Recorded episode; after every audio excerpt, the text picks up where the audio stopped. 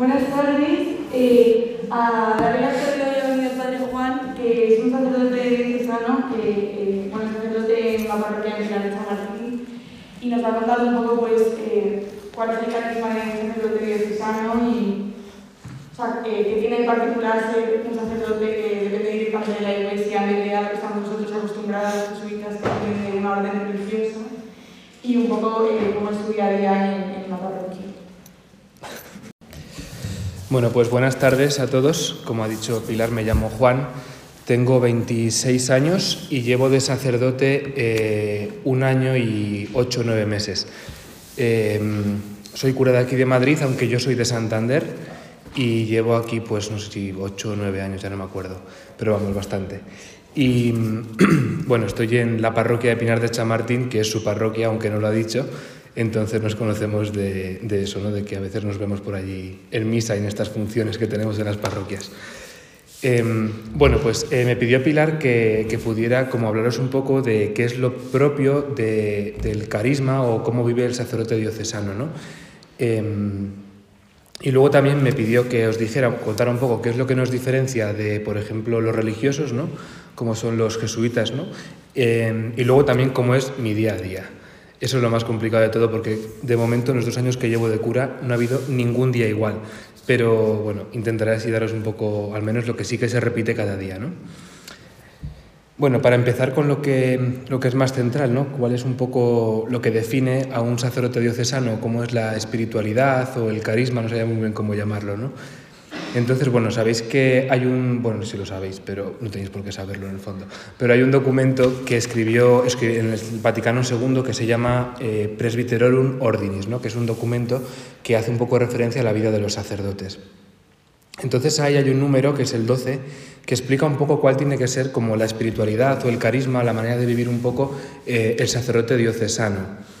Esto es muy complicado, ¿no? Porque en el fondo, pues, mm, como ha dicho Pilar, dependemos directamente de la Iglesia en el sentido de que solamente obedecemos al obispo. Entonces, no es igual que una comunidad ¿no? de religiosos que está el superior ahí como pues pasando revista de las cosas y mirando un poco cómo funcionan las cosas y más o menos uno va a rezar, si no va a rezar, tal. Aquí no. Entonces, al final uno vive un poco pues con, estas, eh, con estos puntos clave, ¿no? Pero luego un poco cada uno lleva un poco su vida, ¿no? Entonces, bueno, yo os voy a decir lo que pone ahí y luego os diré lo que en el fondo pues llegamos a vivir, ¿no? O lo que podemos más o menos vivir cada uno de nosotros. Bueno, en este documento, en primer, hay como cuatro puntos, ¿no? Súper importantes de nuestro carisma o nuestra manera de vivir la espiritualidad. Eh, la primera hace referencia a nuestro bautismo, ¿no? Como todos estamos bautizados, si no, no podríamos ser curas. Y entonces dice que la primera característica del sacerdote debería de ser la búsqueda de la santidad. ¿no? Entonces, al final, pues todos hemos sido creados para esto, ¿no? para intentar dar gloria a Dios en nuestra vida y poder pues, vivir en santidad, ¿no? que al final es un poco vivir siguiendo un poco lo que Dios nos va pidiendo. ¿no? Y como digo, esto lo, lo compartimos con todos los bautizados. Es el primer rasgo, entonces. Eh, esto, pues, así como muy general, ¿no? como que todos lo compartimos, pero que luego, como ya os contaré, pues se concreta en algo, ¿no? en, nuestra, en nuestro día a día. Luego, en segundo lugar, dice esta, mm, este documento de, del concilio que mmm, lo segundo característico del sacerdote diocesano debe de ser su misión ¿no? eh, como fruto del orden sacerdotal. Entonces, ¿esto qué quiere decir? Pues que nosotros no tenemos ninguna otra tarea más que atender al pueblo de Dios. ¿no? Entonces, luego veremos que esto es una diferencia con los religiosos, ¿no? que nos diferencia. Entonces, nuestra tarea ¿qué es? Servir la misión en, la que nos manden. Entonces, yo no la elijo, yo no he elegido dónde estoy, yo ni siquiera he elegido venir aquí porque me la ha impuesto Pilar, eh, o sea, yo no elijo nada. Entonces, hay una misión que te viene pues, por medio de tu ordenación. Y entonces eso quiere decir que estás continuamente al servicio. ¿no? Y yo creo que esto es algo como muy, muy característico del sacerdote diocesano. Me imagino que sabéis ¿no? que dentro de los sacramentos, al menos los que os vais a confirmar y todo, que habéis estado de retiro y esto, eh, sabéis que dentro de los sacramentos de la Iglesia hay como distintos grupos. ¿no? Entonces están los de iniciación cristiana, bautismo, tal. Después están los de sanación, que es eh, la penitencia ¿no? y la unción de enfermos. Y luego hay otros eh, que son el matrimonio y el orden sacerdotal, que se dice que están al servicio de la comunidad, ¿no? que están al servicio de la Iglesia. En concreto, el orden sacerdotal se dice también ¿no? que está para la edificación de la Iglesia. Entonces, ¿Cuál es mi misión principal? Edificar la iglesia. ¿Dónde? Donde me manden, ¿no? donde me mande el obispo, en este caso, o sus colaboradores. Entonces, esto tiene una palabra muy rara que nunca más escucharéis posiblemente, yo solo la he escuchado en el seminario, pero se llama diocesaneidad, es decir, nuestro carisma es ser diocesanos. ¿no? ¿Y esto qué quiere decir? Intentar vivir en comunión con todos. Este es un rasgo muy propio del sacerdote diocesano, ¿no? es decir, yo no vivo un carisma, puedo vivir un carisma peculiar, como luego os contaré, pero eso no puede cerrarme a que yo pueda estar al servicio de todos. ¿no? Y este es un dato súper importante, es decir, que si llega una parroquia en la que hay pues, un, grupo de no sé qué, pues yo no puedo decir, mira, es que a mí esta espiritualidad no me gusta. Oye, mira, pues te fastidias. O sea, que no tiene por qué gustarte, pero tienes que atenderla, ¿no? porque pertenece a tu misión. Luego, en tercer lugar, eh, también está algo que es fundamental en nosotros, que es la comunión con el obispo y con el resto de sacerdotes. ¿Esto qué quiere decir? Que en nuestra ordenación hemos prometido obediencia y respeto al obispo. Sin embargo, los religiosos no. Y esto fundamenta un poco nuestra vida porque dependemos de él, ¿no? Es decir, eh, no solamente a nivel de que te diga, pues ahora te vas a esta parroquia, te vas a... Bueno, eh, sino que dependemos efectivamente de Él. ¿no? O sea, es como una dependencia de, necesidad de comunión, de estar en comunión con Él y luego de vivir con los otros sacerdotes. ¿no? Entonces, a veces como que se tiene la imagen del cura diocesano como una persona solitaria que vive en su casa y tal, no sé qué, pero en el fondo estamos llamados a vivir una fraternidad que bueno, es distinta ¿no? a la de los frailes o los religiosos o las monjas, pero es una fraternidad que es real, ¿no? Y entonces compartir la vida con otros hermanos sacerdotes es súper importante en el día a día. Y luego, en cuarto lugar, pues dice este documento que es algo, algo así un poco complicado de entender, ¿no? Pero bueno, dice que lo que fundamenta la vida del sacerdote es la caridad pastoral. ¿Esto qué quiere decir?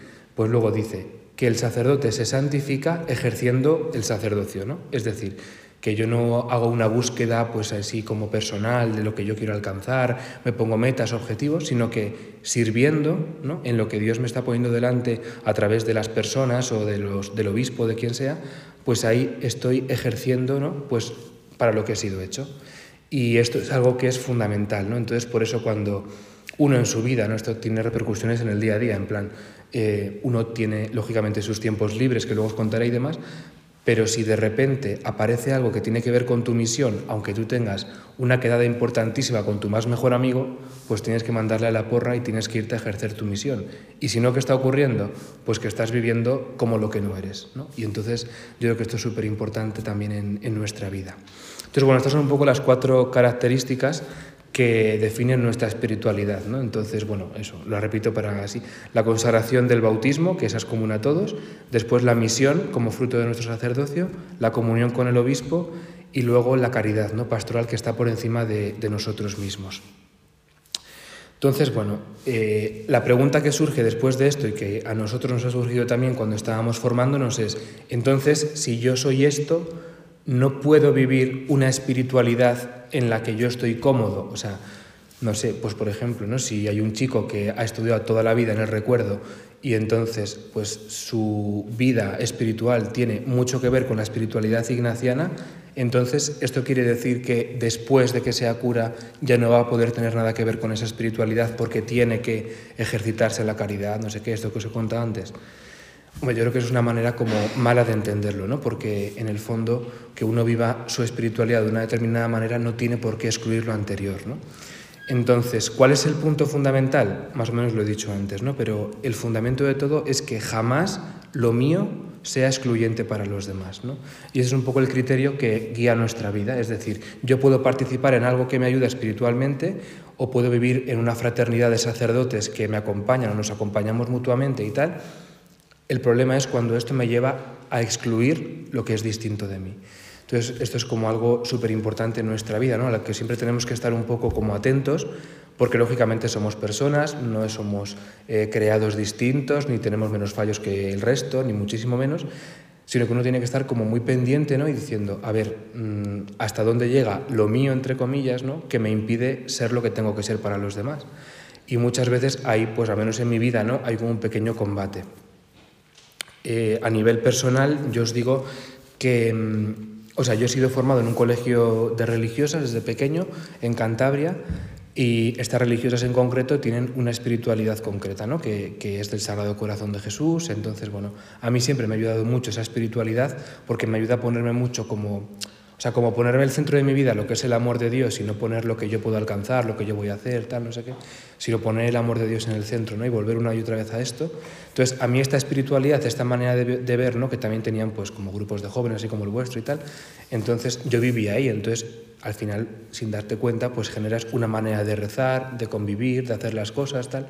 Entonces, yo cuando entré al seminario me acuerdo que tenía un formador que no sé, bueno, no lo voy a juzgar, pero vamos, como que nos dijo, tú tienes que romper por completo con eso porque eso ya no es lo tuyo, ¿no? Entonces a mí me hizo muchísimo daño porque yo decía, pero ¿por qué no va a ser lo mío? Así que esto no me impide nada, ¿no? Y al final, gracias a Dios, pues mm, el formador pasó y entonces el siguiente me dijo, no, no tienes que deshacerte de esto, ¿no? Tienes que integrarlo en ti, ¿no? Entonces yo vivo un poco esa espiritualidad que es una, mm, bueno, pues que me ayuda mucho un poco en el día a día, como digo, ¿no? A tener como el amor de Dios en el centro, a no mirarme tanto a mí mismo, tal. Y luego, pues hace un, un, tiempo hice un seminario, no sé si bueno, o alguien lo conocéis, un seminario de vida en el espíritu, que es eh, como un, bueno, cuatro o cinco días como de un retiro ¿no? que organiza la renovación carismática, que eso así que suena un poco más. Entonces a mí personalmente me ayudó muchísimo. ¿no? Entonces, bueno, pues vivo también un poco eh, pues esa espiritualidad que tiene más que ver con oraciones de alabanza, bueno, una manera de rezar distinta quizá, ¿no? pero que a mí he visto que me ha ayudado mucho y me ha fortalecido, ¿no? porque al final consiste un poco como en darte cuenta de que Dios es Dios y que le tengo que querer y entregar la vida no por lo que me da, no porque me dé regalitos, sino porque es Dios. ¿no? Entonces a mí eso como que me ha abierto mucho la, la mirada ¿no? y el corazón para darme cuenta de que el Señor, mm, pues más allá de que se me complique la vida, que tenga líos, que no sé qué, pues que es el Señor de mi vida, ¿no? Y que, y que da igual que Él está ahí siempre. Entonces, bueno, yo creo que esas son un poco como las dos eh, dimensiones un poco que yo vivo espiritualmente, ¿no? Interiormente, y que para nada he visto que entren en conflicto, ¿no? Con esa misión que me encomienda la Iglesia, con la comunión con mi obispo y con el ministerio, ¿no? Que, que tengo que ejercer antes que, pues, mis planes o, o mis cosas, ¿no?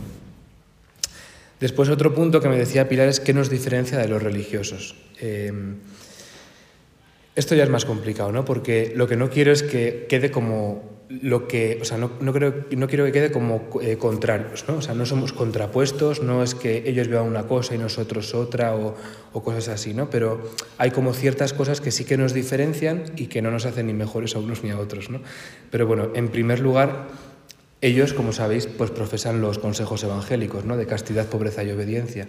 Nosotros no. Eso no quiere decir que no tengamos que vivirlos, ¿no? Pero, bueno, la verdad es que no los profesamos, ¿no? Entonces yo no he hecho ni voto de castidad, ni voto de pobreza, ni voto de obediencia. Otra cosa es que yo el día de mi ordenación he hecho pues promesas, ¿no? De celibato, de obediencia a mi obispo, eh, tal, pero yo no he hecho un voto, ¿no? Por así decir, eh, pues a un religioso, a un superior. Entonces, bueno, esto yo creo que es lo primero, ¿no? Eh, como digo, todos tenemos que vivirlo porque al final eso está puesto en orden a identificarnos con el Señor, pero yo no he profesado esos votos, ¿no? Entonces, esa es una diferencia pues muy clara, ¿no? Y yo me gestiono mis bienes, un religioso no, ¿no? Y eh, mi obediencia tiene que ver con algo que va un poquito más allá del pues intentar preguntar, o sea, que dice, yo me puedo mover a donde me da la gana siempre sin pedir permiso o sin comunicárselo a nadie, ¿no? Pero bueno, pues eso es un poco también una, una distinción con los religiosos. Luego otra, otra distinción muy grande pues es la vida de comunidad. O sea, nosotros no, vivimos en comunidad, yo le doy muchas gracias a Dios, pero seguro que los religiosos pues están encantados de vida en comunidad, aunque les cueste a veces. ¿no? Eh, entonces, como decía antes, sí que estamos llamados a la vida fraterna, ¿no? es decir, a compartir. Yo semanalmente me veo con muchos curas, ¿no? Quiero decir, que damos a comer, o damos una vuelta, o hablamos, o, o vamos al cine o lo que sea, o vamos a la sierra a dar un paseo en nuestro día de descanso y tal pero yo no vivo en comunidad, ¿no? Entonces, bueno, es verdad que, pues eso, que nos vemos mucho, pero no tenemos esa vida como lo que se llama vida arreglada, ¿no? Es decir, yo no tengo un horario impuesto por la comunidad al que tengo que adaptarme. Entonces, ¿a esta hora hay oración? Pues no, quiero decir, yo lo hago cuando quiero. O sea, sí que tengo un horario que yo me, hago para organizarme, pero que si lo tengo que cambiar, pues ¿qué está primero? Lo que decíamos antes, ¿no? La misión está antes que el yo, pues no sé, tener que, que cumplir un horario, ¿no? O, o una cosa que tengo en casa. Y después, yo creo que la tercera cuestión que nos diferencia de los religiosos eh, es precisamente que trabajamos en las diócesis, ¿no? Y los religiosos también, pero al final están al servicio de su congregación, de su orden, y pueden ser movidos a cualquier sitio cuando sea.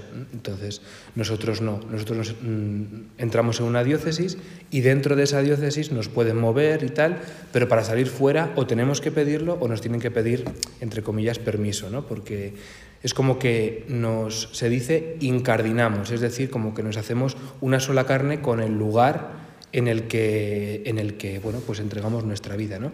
Aquí hay una cosa muy bonita, a mí al menos me pareció muy bonita, porque yo como no soy de aquí, pero vine aquí a hacer el seminario, cuando llegó el tiempo de ordenarme me dijeron, vale, entonces tú quieres ser cura de Madrid o quieres ser cura de Santander, ¿no? porque como tu familia vive allí, y entonces yo decía, no, yo quiero ser cura de Madrid, y entonces el, el formador me dijo, ya, pero es que esto no es cuestión de lo que tú quieras, es cuestión de que tienes que hacer un discernimiento en tu vida y darte cuenta de que la diócesis con la que, en la que te vas a ordenar, por así decir, es como la mujer con la que te casas, ¿no? Entonces, lo que estás diciendo es, yo me entrego a ti y prometo serte fiel, al igual que en un matrimonio, ¿no?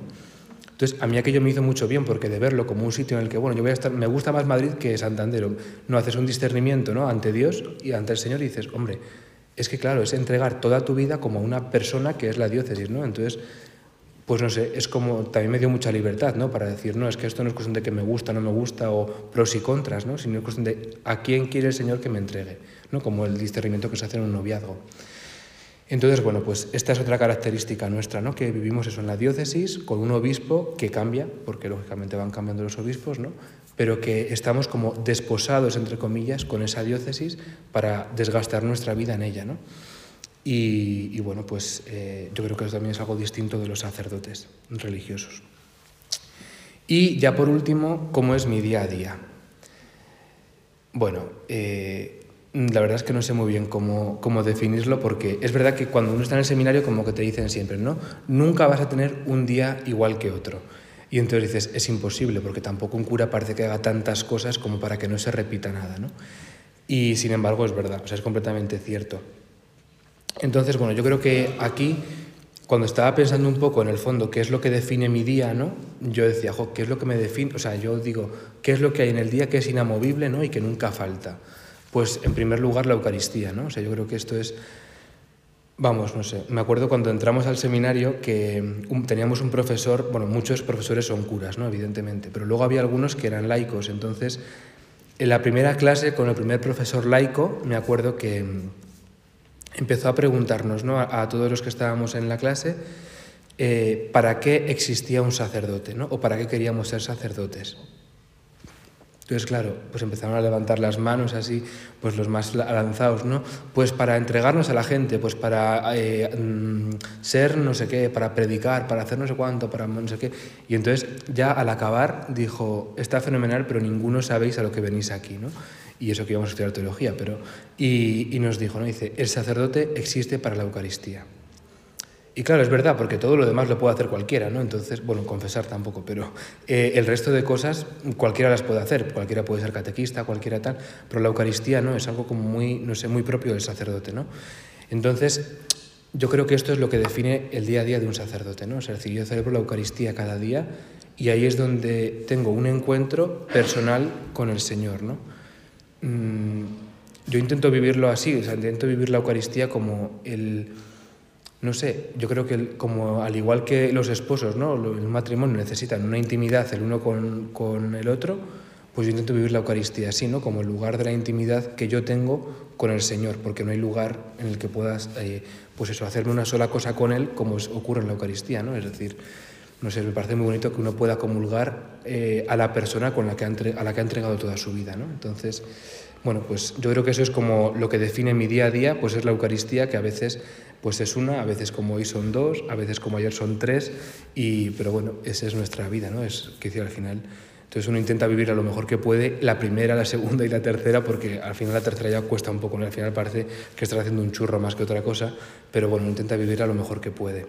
Después, otra cosa que hay siempre cada día, ¿no? Pues es la oración, ¿no? Yo intento no sé, intento cuidarla por la mañana sobre todo porque luego el día va de capa caída. Entonces, eh, por la tarde tengo un rato reservado para la oración antes de abrir la parroquia y demás, pero lo que es el rato largo de, de oración, ¿no? Pues de oración mental más así, pues de dedicar tiempo a la palabra de Dios y a poder estar, no sé, con el Señor a solas, pues intento hacerlo por la mañana nada más levantarme. Entonces, bueno, generalmente el día empieza así, ¿no? Seguramente que también conocéis, ¿no? Que los sacerdotes tenemos una obligación, por llamarlo de alguna manera, que es el rezar la liturgia de las horas, ¿no? las laudes, las vísperas, la hora intermedia, las completas, el oficio de lecturas, vamos, unas cuantas cosas. ¿no? Eh, entonces, bueno, al final, ¿esto para qué está? Para rezar por vosotros. Entonces, si viene la Eucaristía, es más pues tú con el Señor y luego la comunidad y demás, la liturgia de las horas es interceder por el pueblo, ¿no? o sea, interceder por los demás, por los cristianos, por los no cristianos, tal. Entonces es algo muy bonito porque nos ayuda, incluso cuando uno está, pues no sé, yo estaba hace un mes con coronavirus, he estado 10 días encerrado en mi casa, ¿no? Entonces, claro, si pongo mi atención únicamente en los demás, en la gente directamente, pues uno llega a estos momentos y dice, mi vida no tiene sentido, no sé para qué soy cura, si no veo a nadie, no estoy con nadie y tal, ¿no? Eh, entonces, claro, pues hay, por ejemplo, la liturgia de las horas, pues que define y marca nuestro día a día, pues es precioso, ¿no? Porque uno intercede por, el, por, los hombres, ¿no? Por el mundo. Y uno ve como la eficacia de su sacerdocio no en lo que hace, sino en lo que es, ¿no? Entonces esto me parece que es pues muy, muy chulo en nuestro día a día, vaya. Entonces, bueno, pues mi día a día comienza siempre eso, con la liturgia de las horas, pues el oficio de lecturas, las laudes, la oración personal. Y, y bueno, después generalmente tengo pues confesiones todos los días, ¿no? En la parroquia tenemos horario de confesionario cada día. Y esto también es precioso, ¿no? Porque uno se da cuenta o sea, yo hay días, sinceramente, que me levanto fatal porque no tengo muy buen despertar, que digamos. Entonces, hasta que me tomo el café y me hace efecto, que iba pasando ya como una hora desde que me lo tomo hasta que me hace efecto, eh, pues la cuestión es dura. Entonces, generalmente voy directo a la cafetera y luego ya me ducho y estas cosas porque, para que vaya haciendo efecto y cuando salga, pues se me quite un poco la cara de perro. Eh, entonces, claro, uno llega ahí, ¿no? A veces pues, está reventado el día anterior o lo que sea, y uno de repente abre los ojos y se ve sentado en el confesionario, ¿no? Y ves que entra una persona y dices, mira, es que por mucha cara de perro que me apetezca, es que ahora mismo estoy siendo instrumento de la misericordia de Dios para esta persona. Entonces, Juan, quita la cara de perro y alegra un poco ¿no? el día. Entonces, como que me ayuda mucho también empezar cada día eso con al menos 45 minutos, ¿no? que estamos por la mañana en el confesionario, porque te ayuda como a salir de ti. ¿no? Ya desde por la mañana dices, mira, en la oración he podido estar yo con mis cosas en la cabeza, tal, no sé qué, pero es que llega un punto en que ya te pones ahí y dices, es que ya no soy yo. Entonces, en concreto hay pues como ciertas personas ¿no? que tienen como esa mirada de fe que muchas veces a mí en concreto pues reconozco que me falta y cuando te dicen, ¿no? Señor, te pido perdón por... y te empiezan a hablar como si tú fueras el Señor, te quedas como diciendo, ostras, es que mm, no soy yo. O sea, es que tengo que cambiar un poco el chip, ¿no? Entonces, como que desde por la mañana ya, es lo que decía antes, ¿no? El ministerio te configura, entonces te hace salir de ti mismo, ¿no? Y es algo verdaderamente bonito. Y bueno, pues después eh, hay una tarea que es no sé si es la peor, pero bueno, la más ardua de todas, que es el despacho parroquial. O sea, es como la penitencia diaria, que es estar delante de papeles, es aprender a utilizar el Excel dinámico, es aprender a utilizar todas estas cosas que nunca he tenido ni idea, la economía, tal, pero que tienes que hacer porque si no, pues se te viene la parroquia abajo. Entonces, eh, esto ocupa pues unas tres horas, ¿no? Más o menos, eh, del, de nuestro día, ¿no? Y es, está bien, ¿no? Porque es bonito, pero ahí también lo que descubres es, o sea, esto es completamente escondido, o sea, porque ahí sí que no te ve nadie, tú delante de una tabla Excel y dices, ¿qué estoy haciendo? ¿no? O sea, con mi vida aquí metiendo decimales, tal, no sé qué, pero bueno, que es una necesidad ¿no? que, que tenemos en nuestra vida y nos ocupa rato. Después, ¿qué más hacemos en nuestro día a día? Bueno, pues hay una parte que es la mejor, que es la atención a la gente, ¿no? Entonces, para mí es la más bonita porque al final es donde tocas la realidad de la gente, ¿no? Y ves cómo la gente también, pues, va a ti no porque seas estupendo, fantástico, maravilloso, no porque tengas los mejores consejos del libro de recetas de vida, sino porque dice, necesito una palabra del Señor, ¿no? O sea, necesito un acompañamiento en mi vida que venga del Señor, o sea, seas tú o sea eh, San Quintín, pero quiero decir, necesito que el Señor acompañe en mi vida, ¿no? Entonces esto es algo súper bonito en nuestra vida, yo creo, y es poder dedicar pues horas, ¿no? Al día a escuchar a la gente, ¿no? Y entonces también como que te ayuda mucho a poner la cabeza en la realidad, ¿no? Y, y tu vida, ¿no? Porque a veces estás tan enfrascado en tantas cosas que te olvidas de lo que vive, de lo que vive la gente, ¿no? Entonces no sé, tengo en concreto un, un amigo sacerdote, ¿no? Que, que dice que como que a él no le ayuda mucho el tratar así como tan directamente, implicarse mucho en la vida de las personas, porque le lleva como a, meterse demasiado en ella, ¿no? Y entonces, claro, a mí cuando me dice estas cosas, yo lo que le digo es, entonces, ¿en qué te metes? O sea, quiero decir, si no te metes en la vida de la gente con la que vives, eh, o sea, vives completamente al margen de la realidad, ¿no? Entonces, como que me ayuda mucho conocer, pues eso, el día a día de una familia, eh, el padre que se pega con su mujer a grito pelado porque la niña tiene un virus y entonces te lo viene a contar como si fuera el drama de su vida y ya le cuentas tú cuatro cosas peores y dices, ah, pues entonces no es tan grave, ¿no? Y, y entonces, pues así, o sea, quiero decir, las cosas del día a día, ¿no? Que bien a la gente, eh, bueno, pues eso, o gente que te llama, ¿no? También la atención, pues por ejemplo, a los enfermos, ¿no? Que es algo pues eh, muy concreto que cuesta mucho al principio porque no sabes muchas veces cómo afrontarlo, ¿no? Porque te llama una persona con 70 años y dices, ¿qué le digo yo con 27 a esta persona que lleva cuatro años en cama, ¿no? O sea, ¿quién soy yo si es que esta persona me está dando el ejemplo brutal para mi vida que necesito? O sea, ¿quién soy yo, ¿no? Y pues esto es algo como que también te hace ser, pues, o sea, como dar un salto, ¿no? Y decir, es que yo no me creo lo que soy. Entonces, eh, claro, pienso, pues esta persona no necesita que yo le diga nada ni que le dé un consejo, simplemente necesita que esté con ella, ¿no? Y que le agarres la mano y que pases así un rato y que luego le des la comunión, porque es lo que más desea del mundo mundial, y que te marches y entonces ya, pues tú has aprendido lo mejor para tu vida y esta persona, pues, se ha sentido acompañada, ¿no? Por Cristo, por la Iglesia en, en ese momento, ¿no? Em, bueno, después, eh, bueno, me he saltado las comidas, como es evidente también comemos, eh, pero bueno, pues en esos momentos, no, sé, yo al menos aprovecho, ¿no? Muchas veces, pues, o para ver amigos, o para quedar con gente, o, o, bueno, a veces también, ¿no? Pues cuando hay una familia que te dice tengo un problema, necesito que vengas a comer y que hables con los dos, pues aprovechas para ir a hablar con el matrimonio, ¿no? O, o tal. Y y bueno, después las tardes en las parroquias pues son una auténtica locura, entonces hay que intentar dejar todo atado antes de las seis, porque ya una vez que empieza a las seis de la tarde va todo eh, pues en caída libre, ¿no? Y es una auténtica locura, pues eso, con catequesis, yo además atiendo a un colegio una vez a la semana, sinceramente lo que más me gusta del mundo mundial son los niños, entonces eh, estoy feliz en el colegio porque, porque me encantan los niños y entonces, bueno, pues creo que son los que más nos enseñan, ¿no? Entonces es bastante divertido ir al cole pues es una vez a la semana, dedicar a los niños, tal. Pero luego eso, la catequesis, eh, los grupos de jóvenes que tenemos en la parroquia, eh, el grupo de matrimonios, bueno, pues todas estas cosas ¿no? que existen en casi todas las parroquias de Madrid, gracias a Dios, y que también pues, nos hacen un poco eso, configuran un poco nuestro día a día, ¿no? Y después ya, pues por la tarde-noche, pues ahí tenemos ya un poco también nuestro momento así, eh, pues Mm, no sé cómo llamarlo, no es personal porque en el fondo siempre hay algo que tiene que ver con, con el ministerio, ¿no? con la parroquia, pero bueno, que es un momento así como más de esparcimiento, ¿no? de poder quedar eso con novios, con, con matrimonios, con lo que sea. Y, y, bueno, luego acabas el día reventado, intentas pues dejarlo en manos de Dios ¿no? y irte a descansar porque sabes que al día siguiente va a ser igual o peor. O sea, no en el sentido malo, sino en el sentido de, de cosas, ¿no? que va a estar pues bastante cargado. Y luego ya como algo personal, eh, pues deciros ¿no? que mm, a mí me acuerdo que en el seminario nos preguntaban, ¿no? ¿Cómo te imaginas dentro de seis años, ¿no? cuando empiezas el seminario? En plan, eh, ¿cómo te imaginas que vas a ser cura o cómo tal? ¿no?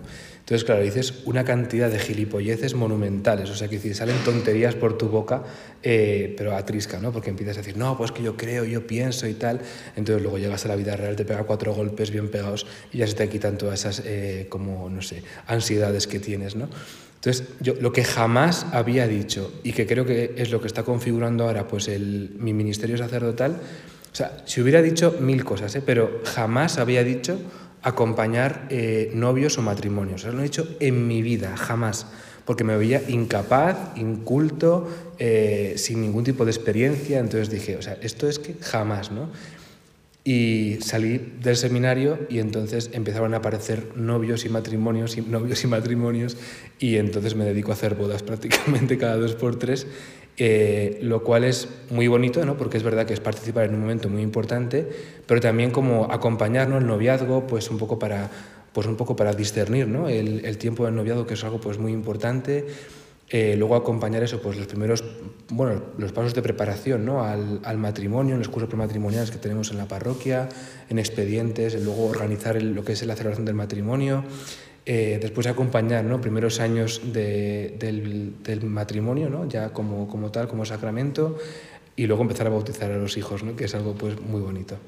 Entonces, bueno, yo creo que esto es algo a lo que dedico muchas horas a la semana, que jamás había pensado, que nunca he buscado, eso bien sabe Dios, porque me da terror, o sea, cada vez que aparece o un amigo me dice, oye, te voy a mandar a estos porque necesitan un poquito de compañía. Y yo digo, madre mía, otros más, eh, ¿qué día de la semana les meto? ¿no? Entonces, yo creo que casi todos los días, salvo los martes que tenemos grupo de jóvenes por la noche, eh, pues por las noches, por la tarde-noche, ¿no? a la hora de la cena, pues veo o a un matrimonio o a unos novios, ¿no? Y entonces es algo eso que me quita, entre comillas, ¿no? Mucho tiempo eh, y que veo que es una tarea que el Señor me pone delante y que yo nunca había buscado ni pensado, ¿no? Para mí. Y, no sé, es algo que, pues que Dios ha puesto ahí y que, bueno, pues Él sabrá, ¿no? Porque si Él lo pone, pues es cuestión suya, ¿no? Yo siempre le digo, pues intento apuntar el nombre de todos los novios y, parejas, ¿no? Ya matrimonios que tengo, ¿no? Y entonces las paso por delante del Señor y digo, tú sabrás, o sea, que decir, es que no tengo ni idea por dónde coger esta circunstancia, cómo ayudar a este, cómo ayudar al otro, ¿no? Pero al final ves, pues eso, que como que Dios te va poniendo un poco también en, en tu lugar. Y bueno, esto es lo que me había preparado. Luego me ha dicho Pilar que había como preguntas o diálogo o algo así. Eh, entonces, bueno, pues no sé, que me preguntéis lo que queráis porque me he saltado muchísimas cosas que os podría haber contado, pero tampoco os quería dar aquí una brasa eh, interminable, ¿no? Entonces, bueno, pues que, que podéis preguntar o decirme lo que queráis. ¿Se hace así esto de las preguntas? Ah, vale. sí. Eh, supongo que muchos tendrán problemas que tampoco se solucionan. Entonces, ¿qué nos dirías a nosotros? Que bueno, yo por ejemplo estoy soltero y estoy estando hasta dentro de un tiempo. Eh, ¿Qué tips nos dirías en plan a cuidar como base, incluso ahora que estamos solteros? No sé si me he explicado bien. O sea, dices para los que estáis solteros eh, y sin compromiso o para las parejas, para cuando tengas pareja, ¿te refieres? O sea, un poco ambas, pero sobre todo el cómo empezar a cuidar lo que en un futuro puede ser importante en pareja, ahora que todavía seguimos solteros. Hombre, a lo mejor hay gente con pareja que también le interesa saber. vale, fenomenal. A ver, yo no sé, pero, o sea, creo que hay una cuestión, ¿no? Que es... Mmm, o sea, es un poco como que se deriva del individualismo que tenemos en nuestra sociedad, ¿no? Que es un poco como una... Mm, o sea, nos cuesta abrirnos al otro. O sea, esto es un hecho que, bueno, hay gente a la que no, pues por carácter o lo que sea, ¿no? Pero en general como que nos cuesta abrirnos en plan de confianza, ¿no? Y claro, muchas veces las relaciones, al menos ahora, ¿no? De noviazgo y demás, pues yo lo, vamos, o lo que me van contando y demás, ¿no? Pues es como que empiezan eh, pues sí, de una manera bastante bien, ¿no? Y generalmente cuando una persona tiene fe ¿no? y vive en la iglesia y tal, pues las cosas están más o menos centradas y tal. Pero al final hay como, o sea, como que todos acarreamos esa cerrazón, ¿no? Que nos cuesta abrirnos mucho al otro y, o sea, y, como que nos parece un exceso, ¿no? Entonces eh, uno entra como con miedo, como en plan, jo, es que si yo pongo esto me va a quitar un poco de mi libertad y entonces ya vas a ver y entonces se va a pensar y entonces como que empezamos a poner prejuicios y a poner en la cabeza del otro lo que, lo que quizá nunca parezca, ¿no? Entonces, yo creo que un elemento, bueno, esto lo dicen muchos terapeutas, ¿no? Pero vamos, que no es por la terapia en sí, sino por, o sea, yo creo que la comunicación es como la base, ¿no? Y al final yo lo veo que también ocurre con el Señor, ¿no? Si, uno está completamente cerrado ¿no? y tiene su corazón pues con unas puertas eh, cerradas a cal y canto, por mucho que se ponga a rezar y por mucho que se ponga en delante de Dios, pues es que mm, quiere decir que Dios no va a entrar. O sea, quiere decir que Dios no va con, no sé, no va a tumbarte la puerta, ¿no? Con, no sé, como si fuera la guerra aquello, no. O sea, quiere decir, tú tienes que abrirte. Entonces, cuando uno se abre, hay comunicación, hay diálogo. Entonces, yo creo que esto es algo que está, yo no sé si decir el 90%, pero el 80%, ¿no? quizá, de los cuando surge un problema en una relación, ¿no? pues tiene que ver con esto. Y uno se piensa que por hablar por WhatsApp continuamente con, con el otro, con la otra, entonces ya hay comunicación. Entonces eso es una mentira, ¿no? Eso es una, o sea, quiero decir, es una trampa, ¿no? Porque hay comunicación, pero pero no sé si está generándose, ¿no? Como ese vínculo de confianza, ¿no? Que, que genera las comunicaciones y las conversaciones. Entonces, bueno, yo creo que ahí, pues eso, dedicar tiempo eh, no solo en cantidad, sino también de calidad, ¿no? De, o sea, qué decir, al final todos, pues bueno, no sé muy bien qué edades tenéis, Pero cuando uno empieza a trabajar, empieza a faltarle tiempo para todo. Entonces, como que uno dice, bueno, pues ya a las nueve menos cuarto, cuando llego a mi casa, me ducho, no sé qué tal, y entonces ya vamos a dar una vuelta o quedamos. Uno va con toda la cargazón del día y tampoco puede entregar la mejor versión de sí mismo, ¿no? Eh, entonces, eh, bueno, yo creo que es un poco esto, ¿no? Es decir, tenemos que buscar momentos de verdadera calidad en el que podamos eh, abrirnos, ¿no?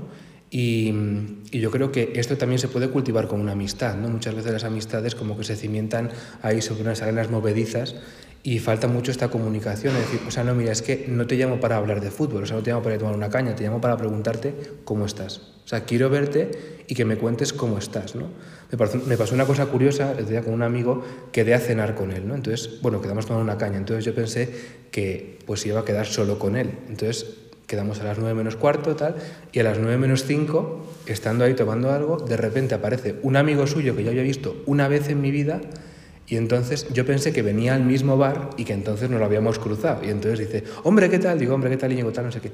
Y entonces de repente veo que se desabrocha el abrigo, lo pone en la silla de al lado del mío y se sienta.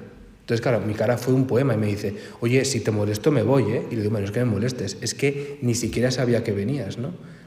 Y entonces me dice mi amigo, hombre, tampoco pasa nada, ¿no? Y digo, hombre, no, pasar no pasa nada. Pero ya al día siguiente le dije, hombre, quería preguntarte, porque llevas 15 días desaparecido, eh, mandas un mensaje así como súper raro de vez en cuando, entonces quiero preguntarte qué te pasa, porque sé que algo, nos conocemos y sé que algo te pasa, ¿no? ¿Qué ocurrió? Pues que no pudimos hablar. Entonces esa comunicación no se pudo dar, ¿no? En el plano de la amistad. Pero luego en el plano de, del noviazgo, pues ocurre muchísimo, ¿no? Entonces yo creo que esto que, bueno, pues que la comunicación es como parte de la base, ¿no? Luego también hay otras cosas, ¿no? Por ejemplo, el proyecto de vida común, ¿no? Quiero decir, pues cuando una persona te dice, mira, es que mi novio no cree, eh, pasa de todo y tal, pero bueno, me respeta. Entonces dices, joder, sí, pues quiero decir, nos respetamos mutuamente, ¿no? En general, yo no voy por la calle insultando a nadie y tal, respetarnos nos respetamos, pero aquí la cuestión no es respetarse, o sea, la cuestión es, o sea, vais a poner la piedra fundamental de vuestra vida en, en lo mismo, los dos, o no. Entonces, ¿esto quiere decir que no puedes tener un novio o una novia que no sea eh, cristiano? No, porque hay veces que sale y sale fenomenal, ¿no? Pero que dificulta un poco las cosas, sí, ¿no? Entonces, bueno, que yo creo que un poco como tener, ¿no? Como las bases, eh, al menos, ¿no? Pues puestas un poco en la misma dirección, ¿no? Entonces, todo eso también ayuda y colabora mucho bueno, pues eso, en medio de esta sociedad de la diversidad, o como queramos llamarla, pues como que ayuda mucho ¿no? a poner como bases sólidas en una relación de noviazgo. ¿no? Pero vamos, yo si tuviera que decir algo, es la comunicación, o sea, desde luego.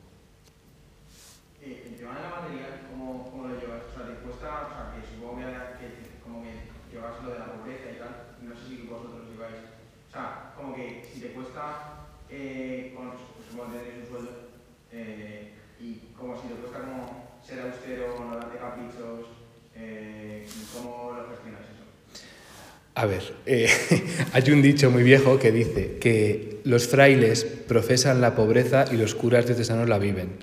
Entonces, eh, pues hombre, nosotros es verdad que no tenemos, voto, no tenemos voto de pobreza, ¿no?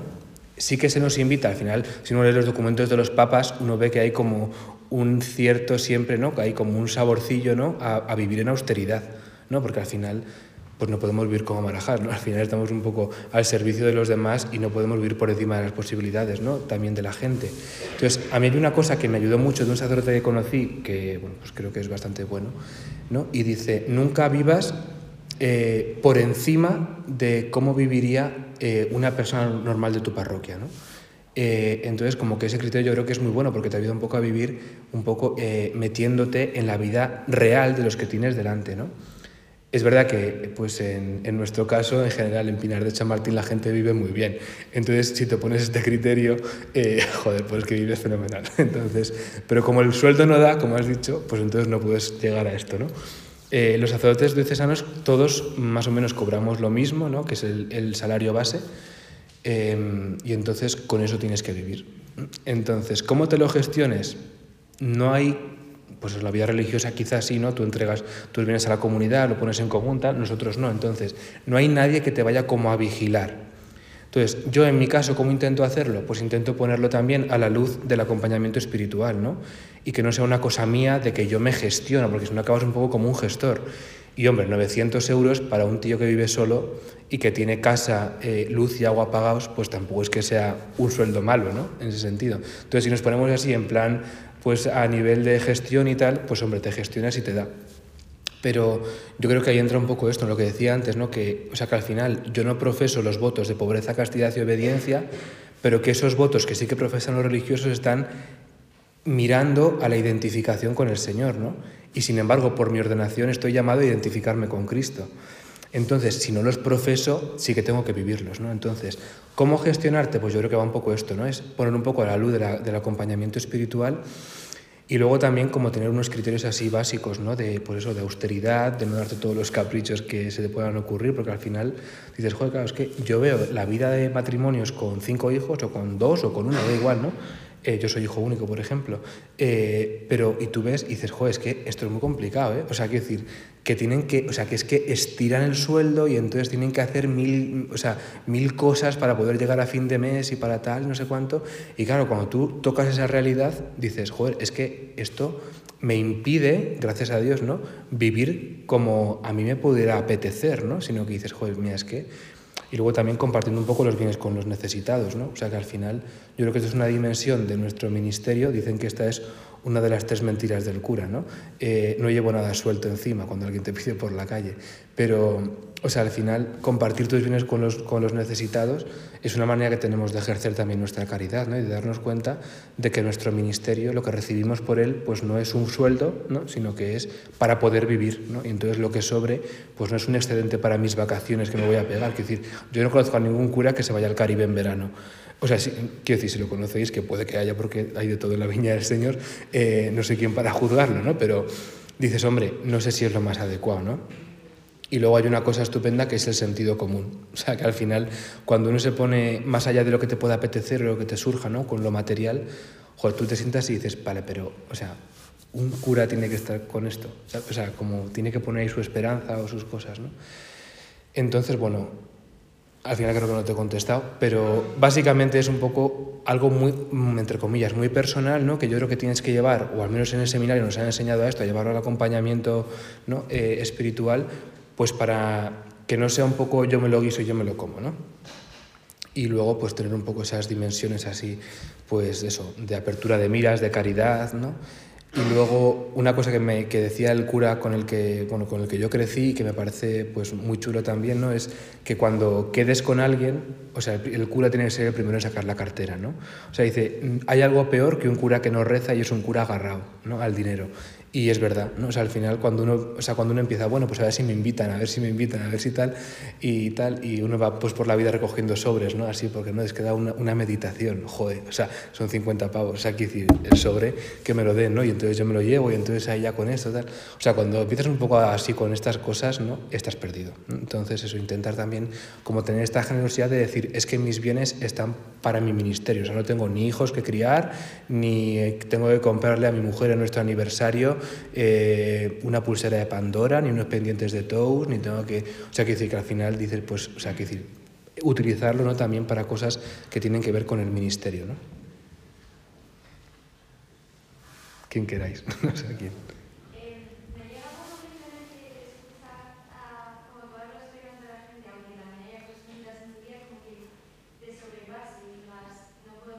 Sí.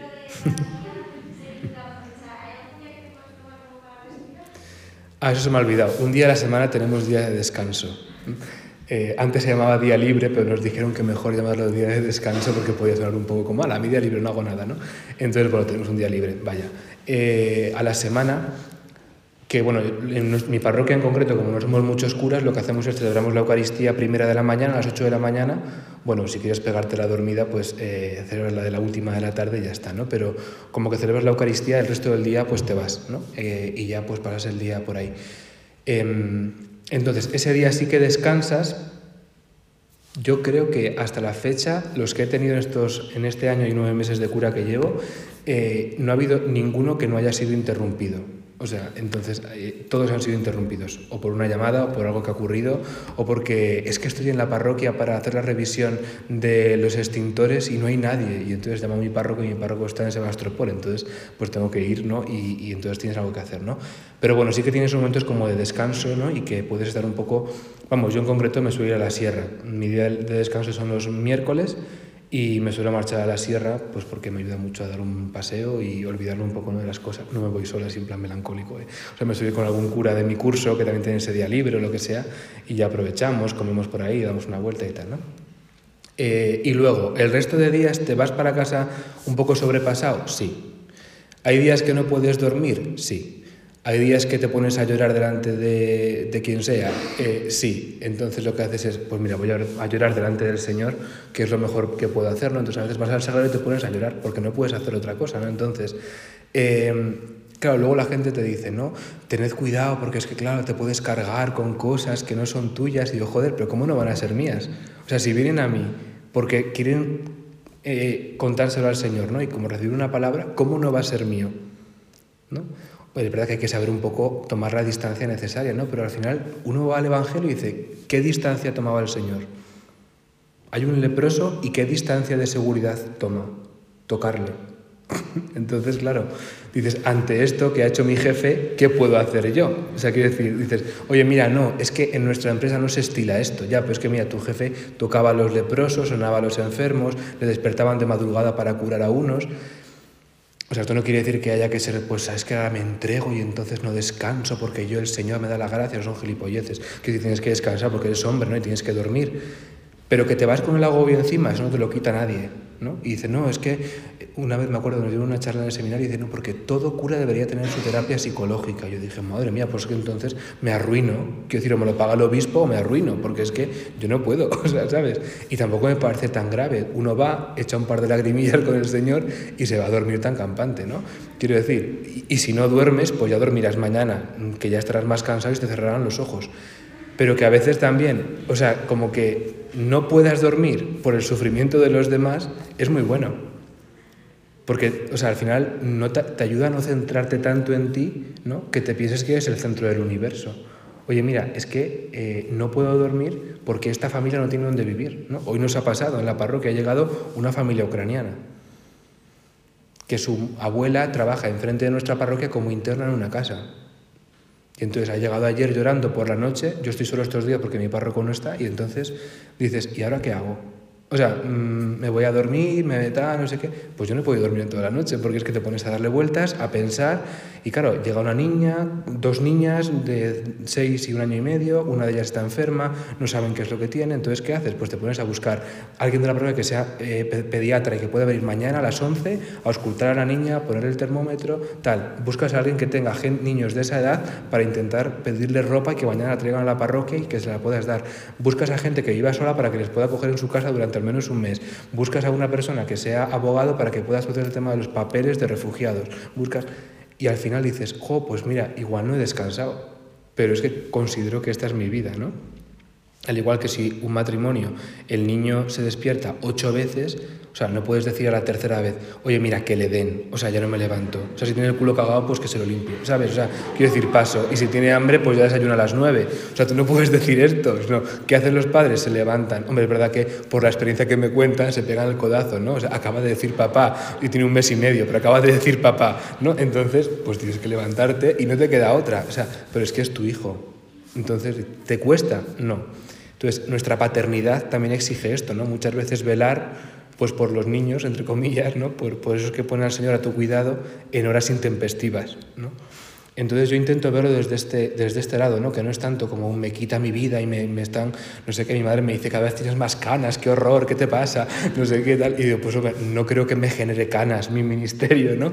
Pero sí que intentas verlo un poco así, ¿no? Decir, ¿cómo puedo ejercer mi vocación a la paternidad que tiene todo ser humano, ¿no? Todo hombre y la maternidad que tiene una mujer? Pues en mi caso yo la, la ejerzo, la canalizo de esta manera, ¿no? Y, y, me parece que también, pues como, o sea, como que así no lo, no lo, vivo como una, o sea, no quiero que quede la imagen como de que lo vives como una carga, ¿no? Como una mochila de piedras que llevas, sino que al final es como, no sé, como decir, bueno, pues es que me toca cuidar así, ¿no? Que es como creo o intento, ¿no? Preguntar al Señor, ¿cómo cuidarías tú a estos? Y es un poco así como intento vivirlo. Con mi inexperiencia de un año y ocho meses, ¿eh? pero igual dentro de 20 años digo, no puedo más, necesito cinco días libres. Pues no lo sé, pero al menos ahora lo intento vivir de esta manera, ¿no? Eh, sobre la falta de vocación, que cómo vives tú esto como colegiano y que si no te encuentras, solo me interesa el punto de vista de los que trabajan como tú. Vale. A ver, em, yo creo que, mm, o sea, en primer lugar, lo que genera a veces es, como a todo bicho viviente, un poquito de desesperanza. Quiero decir, no somos de acero, entonces nos afecta, ¿no? Y cuando uno ve, pues eso, las eh, gráficas que a mí me horrorizan, yo creo que habría que eliminarlas de nuestra vida porque uno va, como, o sea, que va todo de mal en peor cayendo. Entonces dices, pues mira, mejor quitarlas, porque para que me dejen en depresión, mejor no, no las miro, ¿no? Dices, por quinto año consecutivo bajan las, las vocaciones en los seminarios. He visto el otro día, ayer o antes de ayer, ¿no? Eh, en la prensa digital. Y dices, joder, ya estamos, ¿no? Con una nutrición para empezar el día ahí. Y bueno, yo creo que, o sea, es una realidad a la que tenemos que hacer frente, ¿no? Y también creo que el secreto, a veces como que nos centramos mucho, ¿no? En, o sea, no sé, mm, en intentar sacar vocaciones de donde haya, ¿no? Entonces, yo creo que el secreto, y que es lo que muchas veces nos falta, es intentar preparar el corazón de los niños y de los jóvenes, ¿no? A la apertura. O sea, porque lo que, o sea, como que lo que nos gusta es meter en el camino, ¿no? Entonces meter en vereda. Entonces, tú para acá, tú para allá, tú no sé qué. Entonces, como que nos encanta esto, decir, oye, mira, es que esto no es cuestión de tú para esto, tú para lo otro, o tú como no vales para esto, pues te da para el otro lado. Oye, mira, no, esto no es así, sino que yo creo que nos falta mucho como este, esta dimensión de apertura, ¿no? De, del corazón desde la infancia hasta la, hasta la juventud, de los que tenemos alrededor, ¿no? Y decir, oye, mira, es que esto no es un plan de que tú te quieras eh, poner unas metas y las consigas. O sea, que decir, mi meta en la vida, os prometo que no era ser cura. O sea, quiero decir, o sea, decir, yo estudiaba música, estudiaba violín, me falta un año y medio para acabar la carrera y yo quería ser profesor de violín. O sea, quiero decir, yo me dedicaba a esto. Eh, y sin embargo, uno llega de repente un momento en el que se encuentra, yo en caso, con mi caso, ¿no? Con unas religiosas que me abren, ¿no? Y me dicen, oye, mira, tú te has abierto a lo que Dios pueda pedir de ti. Entonces yo creo que en, esa, en ese punto ¿no? de la apertura ¿no? y sobre todo también como de la generosidad, que yo creo que esto es algo que en los corazones ¿no? pues falta bastante hoy en día, ¿no? como que uno busca mucho sus intereses, cómo crecer, cómo alcanzar, cómo poder llegar a ser, eh, intentar mirar ahí como, bueno, tenemos todo este, este tema ¿no? de, de las redes sociales, pues ahí se ponen como una especie de listones que son completamente surrealistas, ¿no? Eh, entonces tienes aquí, pues yo que sé, por ejemplo, así, en plan católico, ¿no? Y que parece bueno y tal, no sé qué, pues tienes aquí al Tomás Páramo este, ¿no? Que te plantea una familia estupenda, maravillosa, catoliquísima, eh, todo es estupendo, y luego te das cuenta que la vida es una mierda, o sea, quiero decir, o sea, que el día a día es muy complicado, o sea, quiero decir que tú no tienes tu Volvo, que te vas a no sé dónde y subes a Instagram la foto y entonces eh, te pones no sé qué que te han mandado a casa, las últimas zapatillas de New Balance o no sé qué, o sea, mira, quiero decir, la vida no es esto, la vida consiste en madrugar mucho, mucho, te vas con sueño a trabajar, dejas a tu niño en la guardería con mocos y, eh, quiero decir, perpetuos hasta junio y entonces luego, y entonces, quiero decir que al final como que nos ponen como unas metas inalcanzables, ¿no? Que yo creo y eso como, como, con muy poca generosidad, porque al final es alcanzar como patrones, ¿no? Y, y tal, yo creo que esto nos hace muchísimo daño, ¿no? Eh, o sea, si subís esto luego, quitáis esta última parte, ¿eh? porque luego salgo yo diciendo estas cosas y a saber. Pero, eh, o sea, yo creo que es esto, o sea, necesitamos como volver un poco a la generosidad en la, en la vida, ¿no? Eh, fui a ver a unos amigos que acaban de tener a, a, una, a su bebé y entonces vinieron otros amigos que quieren que les casen, ¿no? Y entonces digo, ah, pues fenomenal. Eh, y entonces me dice él, claro, me dijo una cosa que me chirrió mucho, me dice, claro, es que tan válido es querer casarte y tener hijos como querer casarte y no querer tenerlos. Entonces, claro, yo me quedé así y le digo, hombre, claro, es que tan válido es querer ser cura y no querer celebrar ni misa ni confesar como querer ser cura y querer confesar y decir misa. Hombre, no nos pongamos así dramáticos, me dice. Digo, hombre, claro, es que nos ha fastidiado. O sea, quiero decir, ¿cómo que tan lícito y tan válido es una cosa? No, porque si ellos quieren vivir su vida y disfrutar, ¿no? Entonces, claro, estaba el abuelo de la criatura que tiene 90 años y dice, ah, si tú escucharas a mi mujer, tal, esto en mi época no te casabas y a tener niños, a trabajar y no sé qué y no sé cuánto. Y es verdad, porque había una educación en la generosidad, ¿no? También, o sea, que muchas veces era por patrón social, pues no lo sé, pero que había una educación en la generosidad, o sea, yo en mis abuelos veo generosidad, ¿no? Y en mí muchas veces lo que veo es justo lo contrario, ¿no? Eh, entonces, bueno, yo creo, que, yo creo que aquí nos jugamos bastante, ¿no? Y yo creo que también, pues eso, la- los matrimonios, las familias, ¿no? Que es un poco, yo creo que es donde se fragua la vocación al final, ¿no? Aunque tú la descubras luego con 26 años, ¿no? Y entras a mirar con 27. Pero yo creo que tiene mucho que ver, ¿no? Con, con la infancia, ¿no? Entonces, bueno, pues que ahí también, yo creo que no es solo una cosa de los curas, que parece que somos los que tenemos que llevar, y por el mal testimonio de los curas no hay vocaciones. Pues mira, no. no o sea, que, que todos tenemos una corresponsabilidad, ¿no? En la iglesia.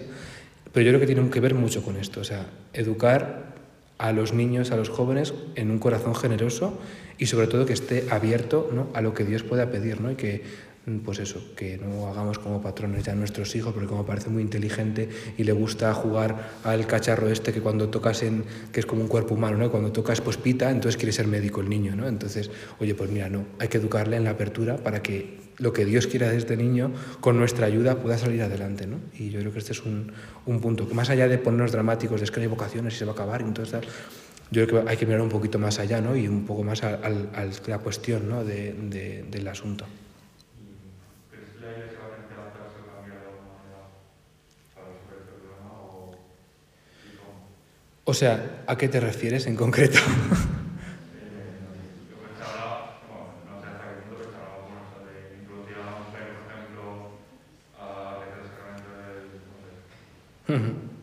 Del, del, sacerdocio te refieres, ¿no? Y tal. A ver, yo creo que estas cuestiones, ya, o sea, estas cuestiones siempre han existido, ¿no? Entonces, eh, a veces como que parece que hay así un pico alto y entonces escuchan más voces y tal, no sé qué. O sea, quiero decir, esto es una cuestión que Juan Pablo II cerró, entonces, con unos criterios también teológicos, ¿no? Hablando un poco pues, de, de la dimensión de identificación ¿no? personal ¿no? De, con Cristo y con Cristo como varón y tal, no sé qué. Entonces, claro, cuando ya se meten como cuestiones más políticas, ¿no? De, de igualdad del, del, del sexo masculino y el sexo femenino, y entonces, porque claro, la mujer es menos, porque tal, porque cual. Entonces, claro, cuando ya vemos los ministerios en la iglesia como si fuera una especie de cargos en una empresa, ¿no? Pues hombre, una empresa que haber igualdad en un partido político, eh, me parece estupendo, ¿no? Pero es que aquí la cuestión no es una, o sea, esto no es ni una empresa ni un partido político, ¿no? Entonces, claro, yo creo que muchas veces los mismos que promocionan estas cosas son los que están denigrando a la mujer, ¿no?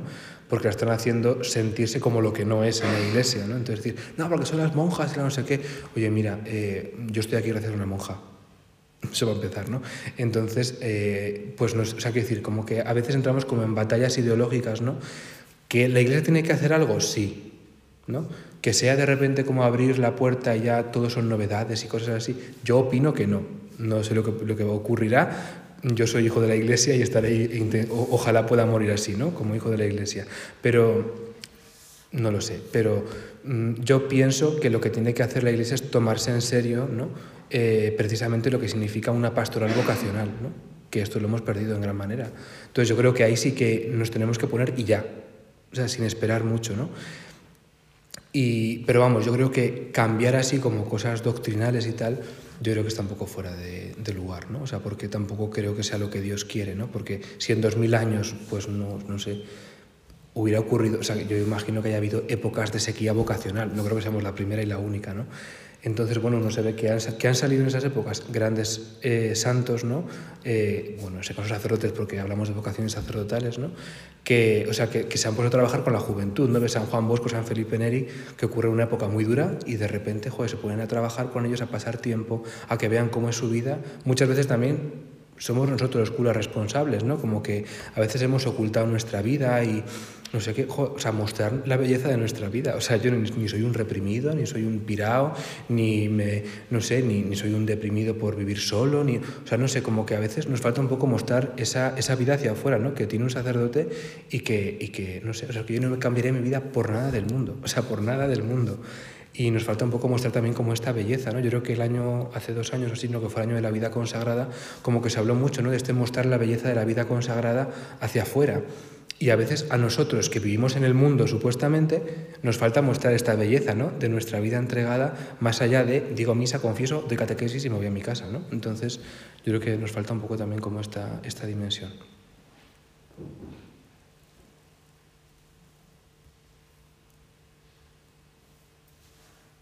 No sé si hay alguna más pregunta. ¿Eh? Sí, bueno, mujer, pero no pasa nada. Ya me apaño yo con el coche para llegar a tiempo a lo siguiente. Ya estamos fuera de hora, así que si quieres lo cerramos aquí y así llegas, no llegas a donde te Fenomenal, pues nada, muchísimas gracias a vosotros.